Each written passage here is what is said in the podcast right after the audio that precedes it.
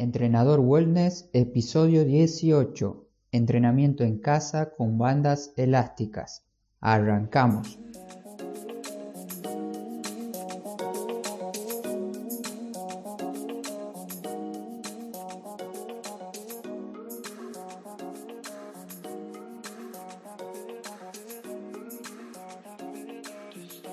Muy buenos días, hoy es lunes 11 de febrero del 2019. Amaneció nevado aquí en República Checa con mucho frío.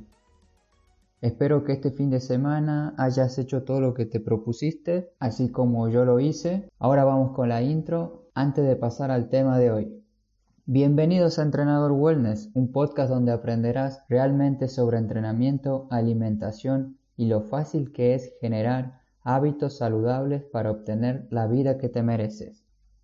De a poco el podcast está llegando a los rincones de este mundo y ya me están pidiendo saludos. En esta oportunidad les quiero enviar un saludo a mis amigos de Tucumán, Argentina, que ya descubrieron el podcast en una aplicación de música muy conocida llamada Spotify. Espero haber pronunciado bien la palabra porque estoy tomando clase de inglés actualmente con mi hermana que es profesora y cada cosa que digo en inglés me la corrige, así que ahora veremos si pasa o no esto. El día de hoy te quiero explicar qué bandas elásticas te recomiendo para que puedas comprar y entrenar en casa.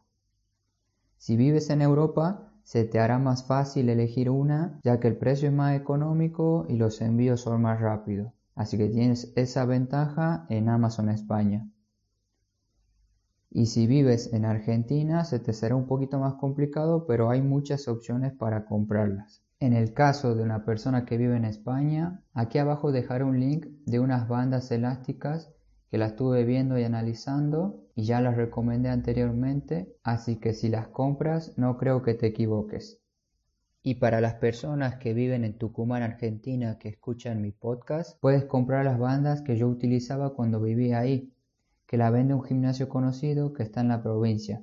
Te dejo su página para que ustedes puedan preguntarle los precios de dichas bandas. Algunas ventajas de estas bandas pueden ser su fácil manera de transportarla, ya que son livianas, no ocupan mucho espacio, su coste es bajo, vienen de determinado color dependiendo la marca que compres. Si vas a optar por comprar una de estas bandas, te recomiendo que compres la de menor tensión y las que le sigue. Te dejaré el ejemplo de las que estoy hablando en la nota del programa para que sepas bien cuáles son.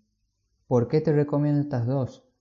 Se debe a que la tensión de las de un nivel 3 en adelante es muy gruesa y muy dura. Entonces no cualquier persona la va a poder mover. Y comprobando y dando entrenamientos constantemente, las bandas que más utilizaba yo eran estas dos y se volvieron un elemento indispensable en mis entrenamientos personales y en mis entrenamientos particulares aquí en casa. Si tienes en casa alguna puerta, ventana o barra fija, puedes aprovecharla y anclar ahí tu banda para aumentar las posibilidades de ejercicios que puedes hacer.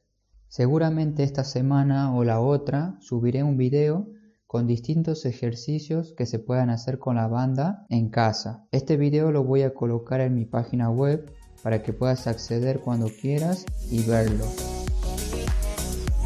Muchas gracias por escucharme y si tienes alguna duda de qué banda comprar o si ya tienes una pero no sabes cómo usarla, comunícate conmigo por privado y te ayudaré con mucho gusto. No te olvides de moverte y hasta pronto.